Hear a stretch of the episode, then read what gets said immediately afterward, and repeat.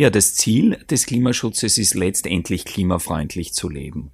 Und die wirklich gute Nachricht ist, ein klimafreundliches Leben ist durchaus ein besseres Leben, als wir es jetzt haben. Äh, es wird in manchen Dingen anders sein, aber ähm, vor Klimaschutz muss sich niemand fürchten. Klimaschutz? Äh, ganz schön kompliziert. Das ändert sich jetzt. Wir widmen uns der größten Herausforderung unserer Zeit. Werde mit Klimadialog zum Klimaschutzprofi. Lösungen und Hintergründe der Klimakrise werden endlich verständlicher. PionierInnen und tapfere EntscheiderInnen weisen uns mutige Wege in die Zukunft. Diskussionen zwischen Theorie und Praxis zeigen, wie wir gemeinsam die Krise bewältigen können. Und auch, was du dazu beitragen kannst. Ähm, Klimaschutz? Das ist der Klimadialog. Der Podcast von Klimaaktiv. Österreich bekommt bald ein neues Klimaschutzgesetz. Genau darüber spreche ich mit Jürgen Schneider, dem Sektionschef für Klima und Energie vom Bundesministerium für Klimaschutz. Er erklärt leicht verständlich, aber mit viel Expertise, warum es so schnell wie möglich ein neues Gesetz braucht. Und auch, was es überhaupt bedeutet, so ein Gesetz zu beschließen. Beeindruckt war ich von Jürgen Schneiders riesengroßem Expertenwissen, aber auch davon, wie hoffnungsvoll er spricht. Ich hoffe, ihr könnt vom Gespräch mindestens so viel mitnehmen wie ich bei der Aufnahme. Ich darf heute ganz herzlich im Klimaaktiv Podcast begrüßen Jürgen Schneider, Sektionschef Klima und Energie vom Klimaministerium. Hallo. Einen schönen guten Tag. Einen schönen guten Tag. Wir starten ja den Podcast immer mit einer kleinen Fragerunde. Ähm, das ist der Klimaaktiv-Fragebogen, so nennen wir das. Und bei, wie das bei einem Fragebogen auch so ist, das soll man natürlich ganz kurz antworten, weil schließlich hat das Blatt ja auch nicht so viel Zeilen. Der Klimaaktiv-Fragebogen.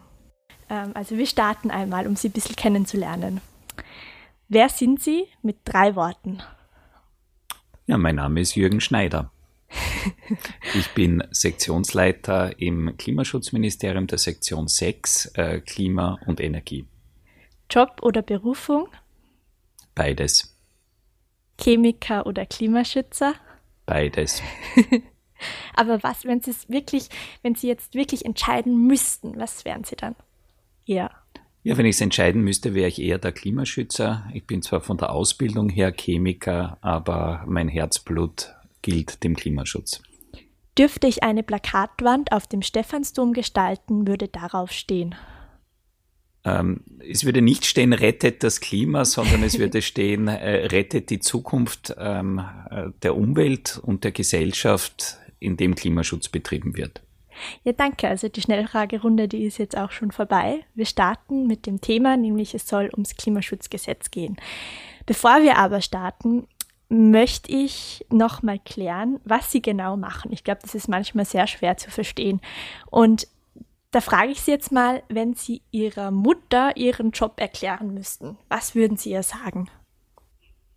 Ja, Klimaschutz und Energiewende sind ähm, riesige gesellschaftliche Projekte. Es geht darum, dass wir derzeit ein Energiesystem haben, das zu zwei Drittel auf fossiler Energie basiert. Äh, das heißt Kohle, Öl und Erdgas.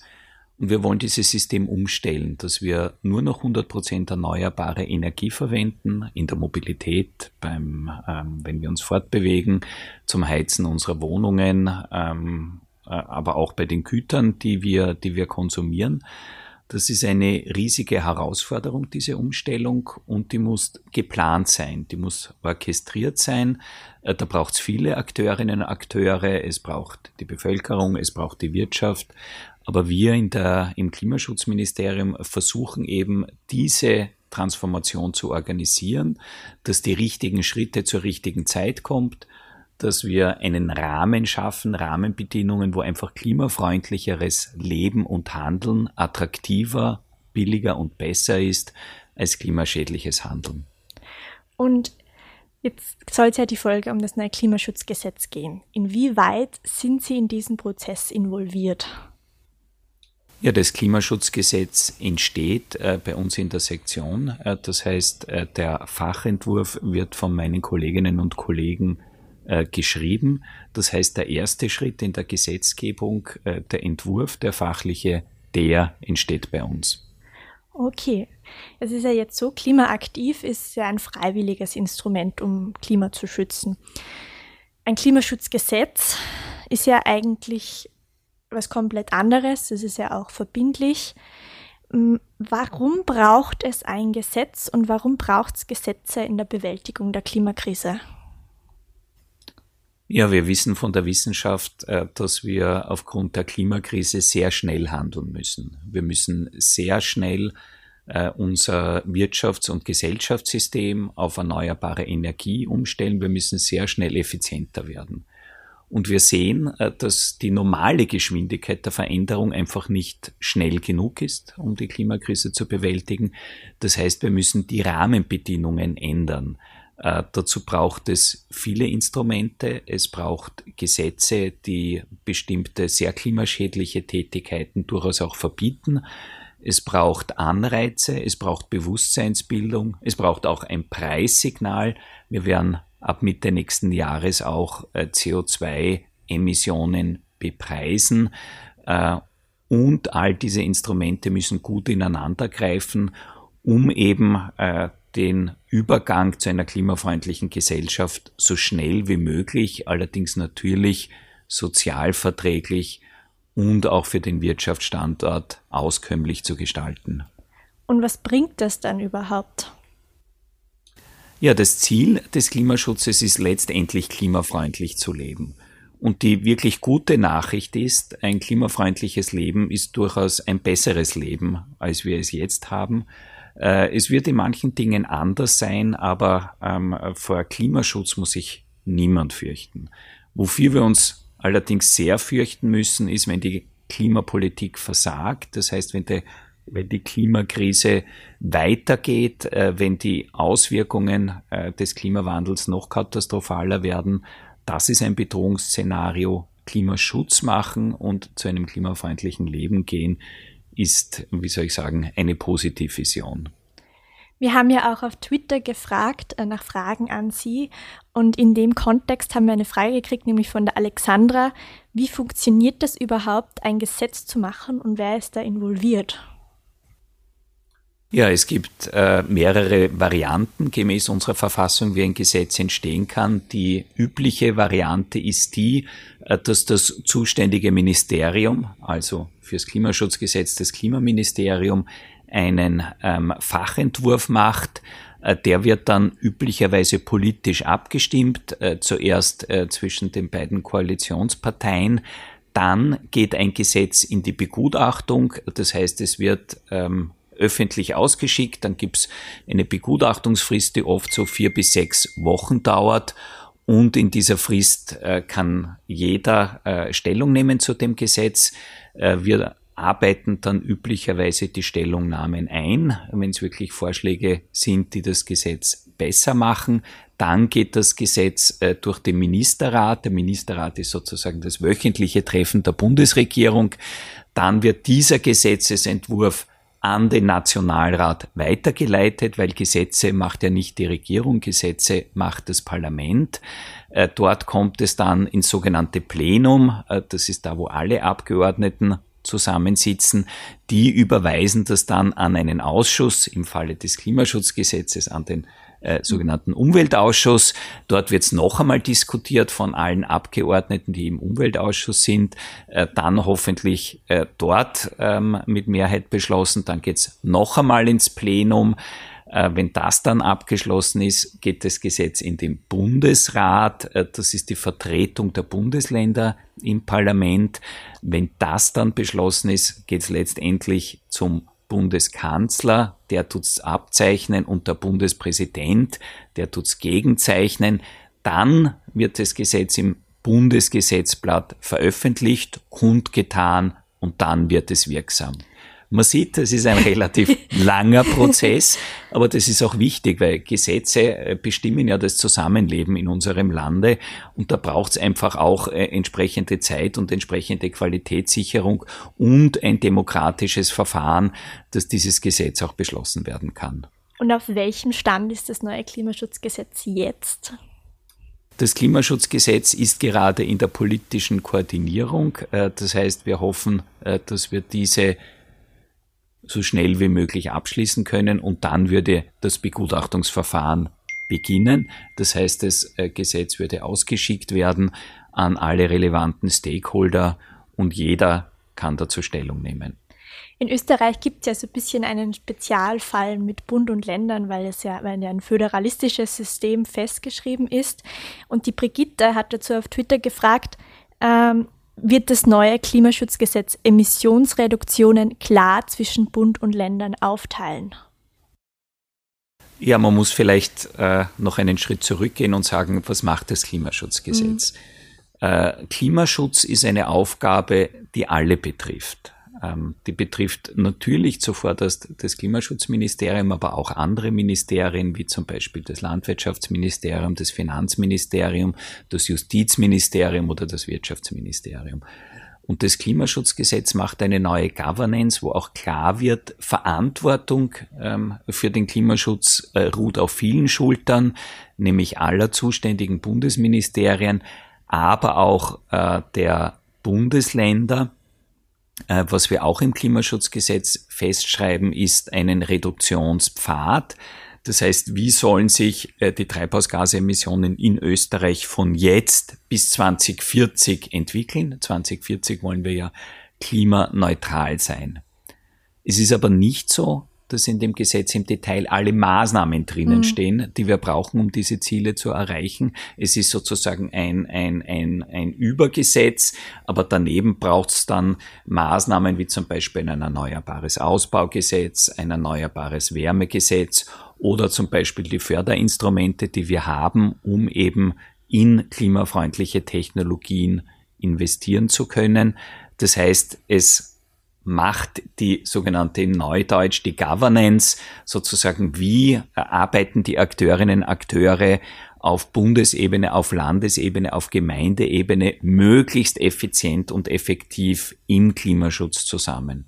Also eine Art Leitfaden, um auch Maßnahmen durchsetzen zu können, kann man das so sagen? Ja, absolut. Ähm, wir sehen in dem Gesetz eben nicht nur die Governance vor, wir sehen auch vor zum Beispiel eine starke Rolle der Wissenschaft mit einem wissenschaftlichen Beirat. Äh, wir haben ähm, Sektorziele und Sektorpfade bis eben 2040 vorgesehen. Äh, wir haben aber auch zum Beispiel vorgesehen den Klimarat der Bürgerinnen und Bürger, äh, dass der regelmäßig abgehalten wird. Wir haben auch vorgesehen, sollten wir nicht auf Zielerreichungskurs sein, dass dann entsprechend ähm, über Sofortmaßnahmen nachgedacht werden muss. Das heißt, um wieder auf Kurs zu kommen bei der Einhaltung der Klimaziele. Wir würden auch festschreiben, dass die Anpassung an den Klimawandel einen hohen Stellenwert bekommt. Wir würden auch einen sogenannten Klimacheck für neue Gesetze und Programme festschreiben oder auch äh, die klimaneutrale Verwaltung. Das heißt ein sehr breites Gesetz, aber eben ein wesentlicher Baustein, aber bei weitem nicht der einzige Baustein, um Klimaneutralität zu erreichen. Jetzt galt ja schon von 2011 bis 2020 das alte Klimaschutzgesetz. Warum braucht es jetzt überhaupt ein neues Klimaschutzgesetz?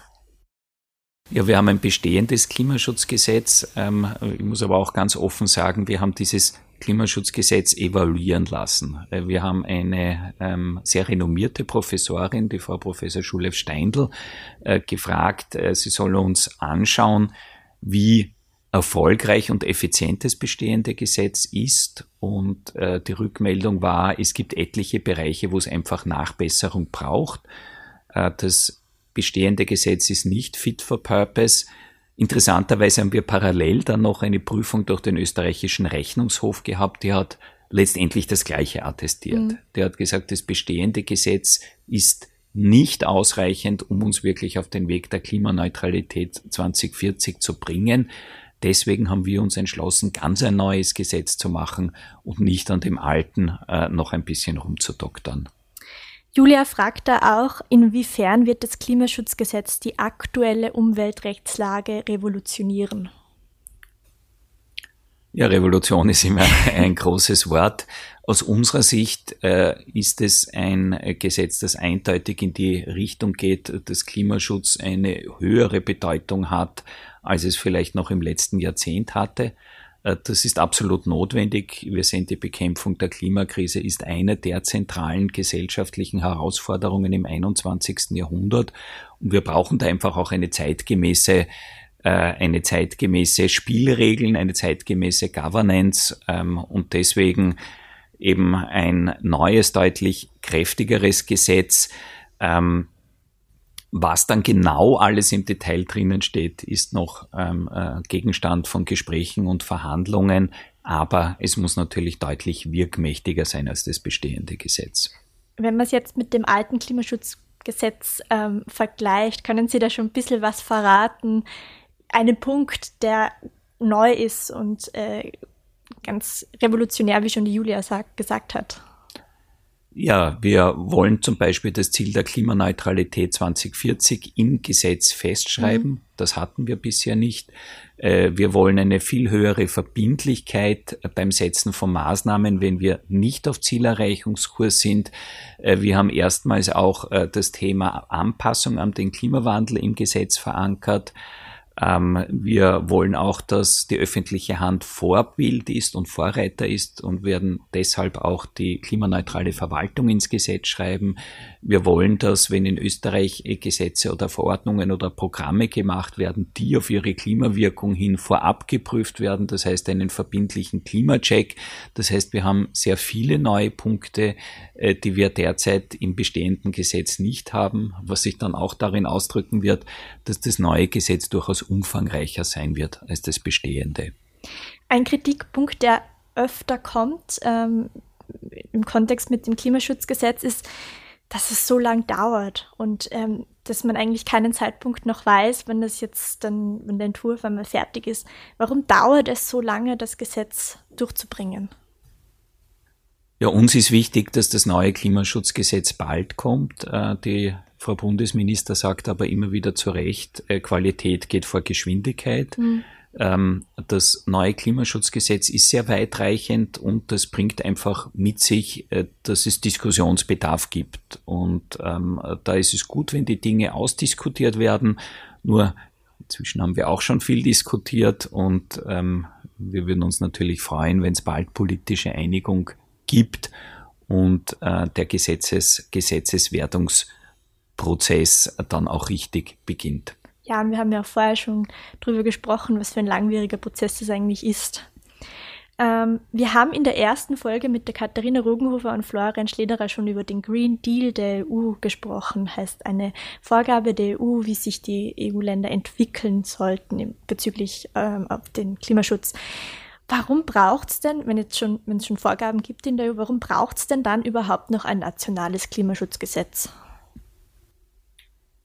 Ja, Klimaschutz ist ähm, eine, eine sehr breite Materie und es ist so, dass die Änderung des Wirtschafts- und Gesellschaftssystems von einem System, das sehr stark auf fossiler Energie äh, aufbaut, das heißt auf die Verwendung von Kohle, Erdölprodukten und Erdgas, nicht auf Knopfdruck umgestellt werden kann. Das betrifft sehr, sehr viele Regelungsmaterien.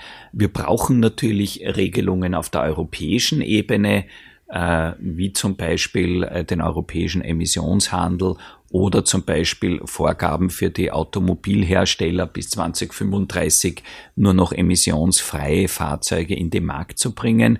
Wir brauchen aber auch auf nationaler Ebene und dann in Österreich auch auf regionaler Ebene, auf Bundesländerebene entsprechende Aktivitäten. Weil es eben so eine große Aufgabe ist, äh, müssen wir an vielen, vielen Schrauben gleichzeitig drehen. Natürlich stimmen wir uns mit dem ab, was auf der europäischen Ebene passiert und der European Green Deal gibt uns da auch guten Rückenwind. Aber natürlich müssen wir auch in Österreich unsere Hausübung machen und ein Teil dieser Hausübungen ist das Klimaschutzgesetz.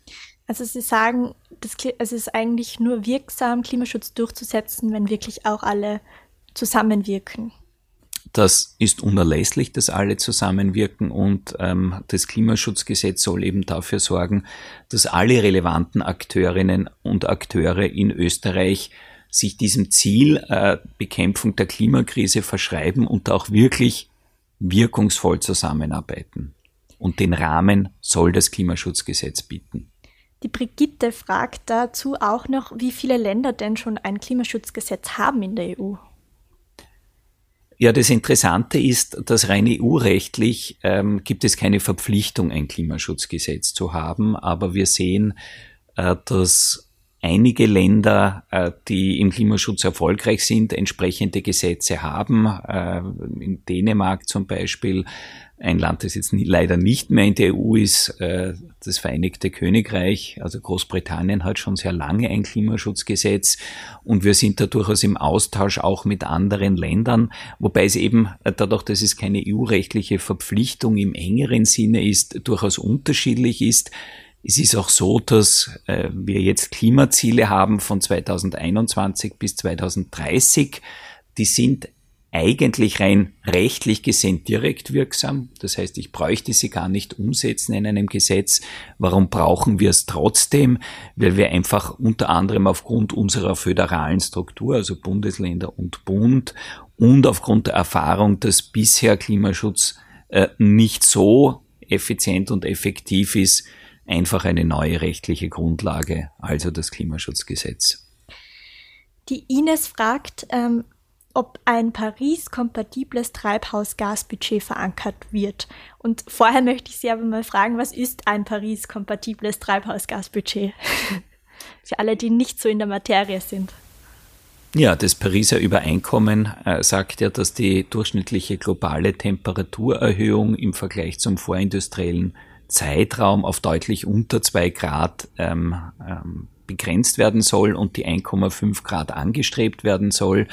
Übrigens äh, letzten Samstag im Beschluss der COP26 auch noch einmal diese 1,5 Grad bestärkt wurde, äh, die so explizit im Klimaübereinkommen von Paris nicht drinnen stehen. Da ist eben nur ein Anstreben und jetzt noch einmal verstärkt. Mhm. Und wenn wir diese 1,5 Grad erreichen wollen, dann ist die Menge an Treibhausgasen, die wir jetzt noch freisetzen dürfen, um eben mit einer gewissen Wahrscheinlichkeit dieses Ziel einhalten zu können, stark begrenzt. Und ähm, das heißt, die Menge an Treibhausgasen, die ich zwischen jetzt und ich sag mal Ende des Jahrhunderts freisetzen darf, ist stark begrenzt. Und wir äh, würden in dem österreichischen Klimaschutzgesetz einen Zielpfad bis zur Klimaneutralität vorsehen, das heißt von 2021 bis 2040. Mhm. Und dieser Zielpfad hat für jedes Jahr eine Treibhausgasmenge. Und wenn ich diese Mengen addiere, ist das quasi das österreichische Treibhausgasbudget. Ab dann sollten wir klimaneutral sein. Und ja, damit haben wir ein Treibhausgasbudget. Und ja, das ist mit dem Pariser Übereinkommen kompatibel. Sie haben es ja gerade angesprochen, es ist der Montag ähm, nach der Klimakonferenz in Glasgow. Und was mich da interessieren würde, ob diese Einigungen jetzt auch ein, eine Auswirkung haben auf das neue Klimaschutzgesetz. Ich glaube, unmittelbar haben sie keine große Auswirkung, weil wir eben äh, das Gesetz ohnehin schon vorgesehen haben. Für den globalen Klimaprozess äh, war die Einigung bei der COP26 natürlich sehr wichtig. Äh, ein Scheitern hätte wirklich katastrophale Folgen gehabt. Ähm, äh, es gibt jetzt das klare Signal der Weltgemeinschaft, im Klimaschutz weiterzumachen, weiterzugehen. Ähm, das ist oft schwierig. Es sind oft wirklich nächtelange Verhandlungen und man muss auch sehen, dass die Interessenslagen der über 195 Vertragsparteien sehr unterschiedlich sind. Aber wichtig war wirklich, äh, dass es dann noch zu der Abschlusserklärung gekommen ist und äh, dass auch alle ähm, ähm, ähm, alle Teile des Pariser Übereinkommens, alle Durchführungsbestimmungen, also das Paris Agreement Rulebook, jetzt auch wirklich fertig ist. Jetzt geht es darum, äh, das Pariser Übereinkommen wirklich mit Leben zu erfüllen. Jetzt wechseln wir mal ein bisschen das Thema. Ähm, es geht nämlich jetzt um einen Leak im April. Das war ja ein großes Aufsehen, weil Teile des, des Entwurfs des neuen Klimaschutzgesetzes äh, rauskamen. Und ähm, ein Notfallmechanismus war da vorgesehen und das würde eventuell zu Steuererhöhungen führen. Können Sie erst mal das erklären, was da genau war und dann vielleicht darauf eingehen, ob das auch weiterhin der Fall sein würde und wenn ja, auch warum? Ähm, in dem Leak vom April, ähm, das war sozusagen von unserer Seite ein Gedankenexperiment, wie sichergestellt werden kann, äh, dass äh, die Klimaziele auch wirklich eingehalten werden. Äh, das war in der Zeit, wo wir noch keine Einigung über die ökosoziale Steuerreform hatten. Jetzt gibt es eine Einigung und die entsprechenden Gesetze sind auch ähm, seit Anfang November in Begutachtung. Äh, das heißt, wir sehen das nicht mehr vor, weil ja die, die CO2-Bepreisung kommt. Äh, mhm. In den ersten vier Jahren ab Mitte 22 bis Ende 25 äh, mit einer sogenannten Fixpreisphase und ab 2026 äh, in einem sogenannten Cap-and-Trade-System.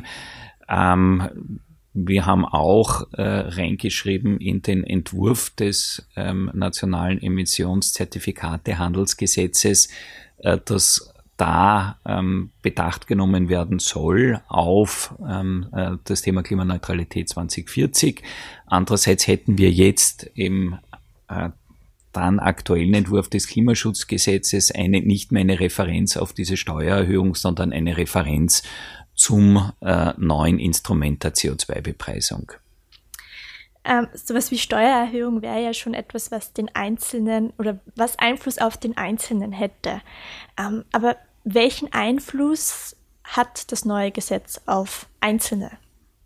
Also vielleicht auch an die Zuhörer und Zuhörerinnen. Was können Sie sich einstellen? Ja, nachdem das Klimaschutzgesetz den Rahmen vorgibt und auch äh, eine Art Selbstbindung ist, wie die Bundesregierung im Klimaschutz agieren sollte, kann man im Konkret eben äh, noch nicht in jedem Fall sagen, welche Maßnahme dann noch umgesetzt wird. Die Maßnahmen selber sind ja nicht im Klimaschutzgesetz, sondern die sind dann zum Beispiel über Förderinitiativen in der Umweltförderung Inland oder zum Beispiel über das Erneuerbare Wärmegesetz, wo wir das aus der Ölheizungen festschreiben wollen.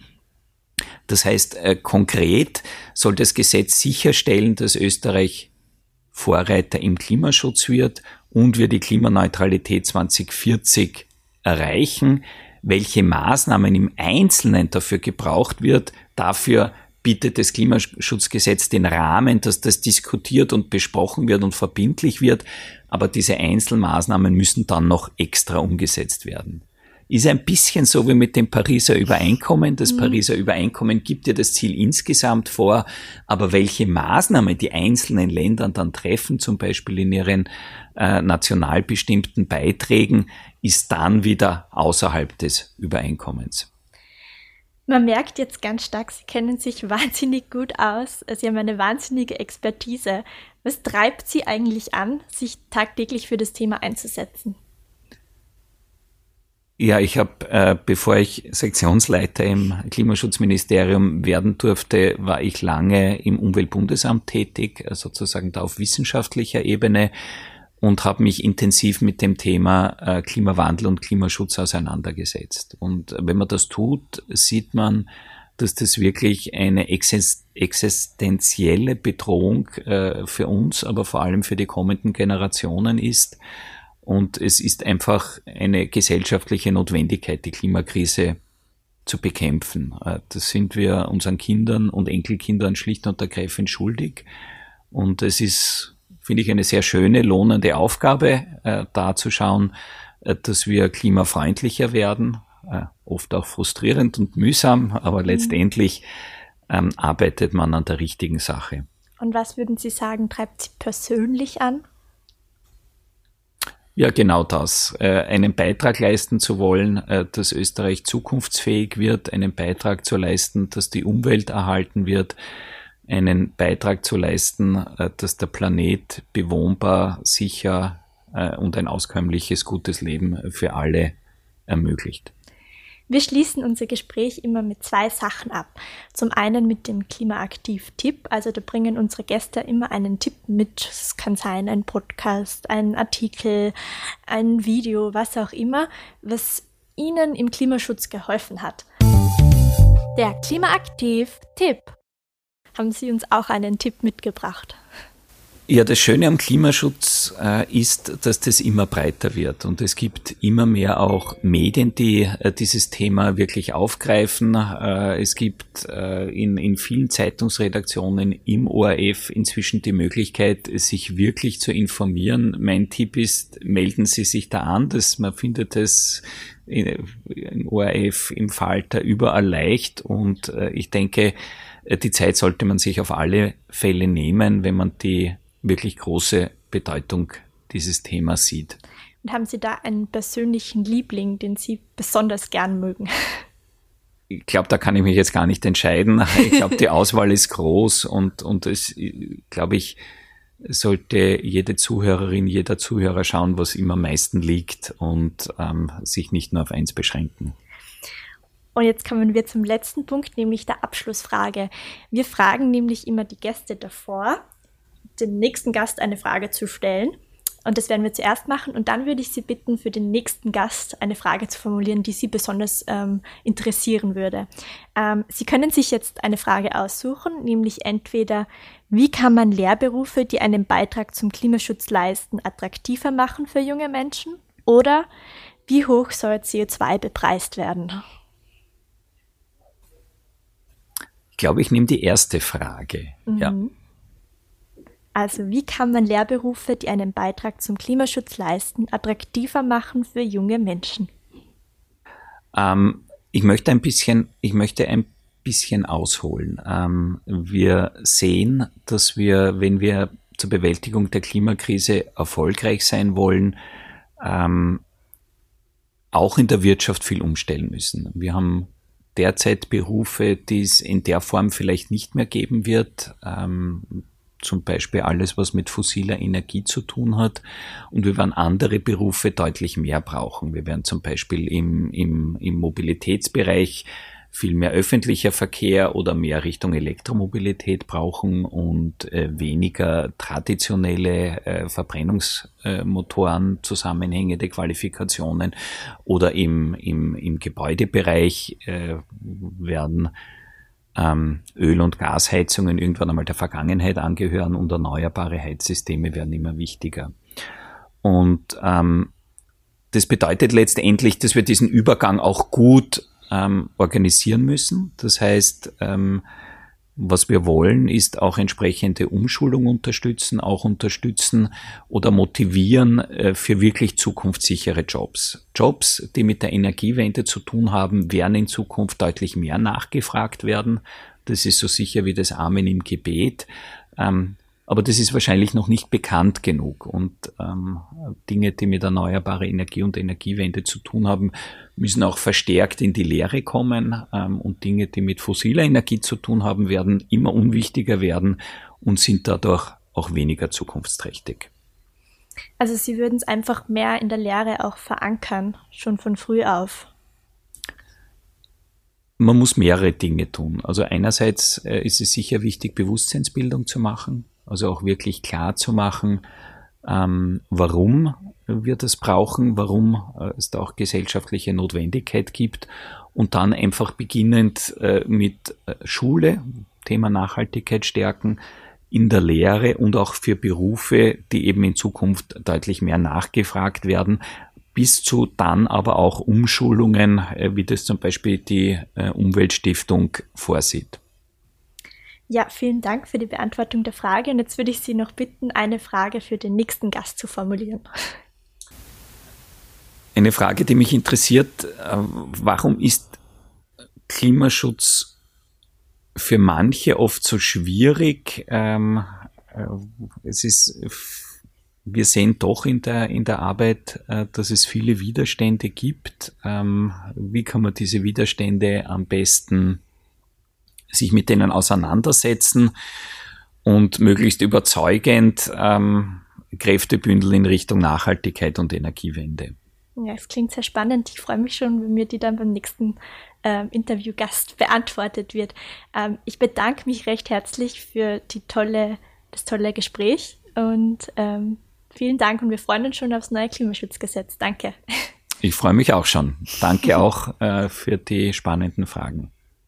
Das war der Klimadialog, ein Podcast von Klimaaktiv der Klimaschutzinitiative des Bundesministeriums für Klimaschutz, Umwelt, Energie, Mobilität, Innovation und Technologie.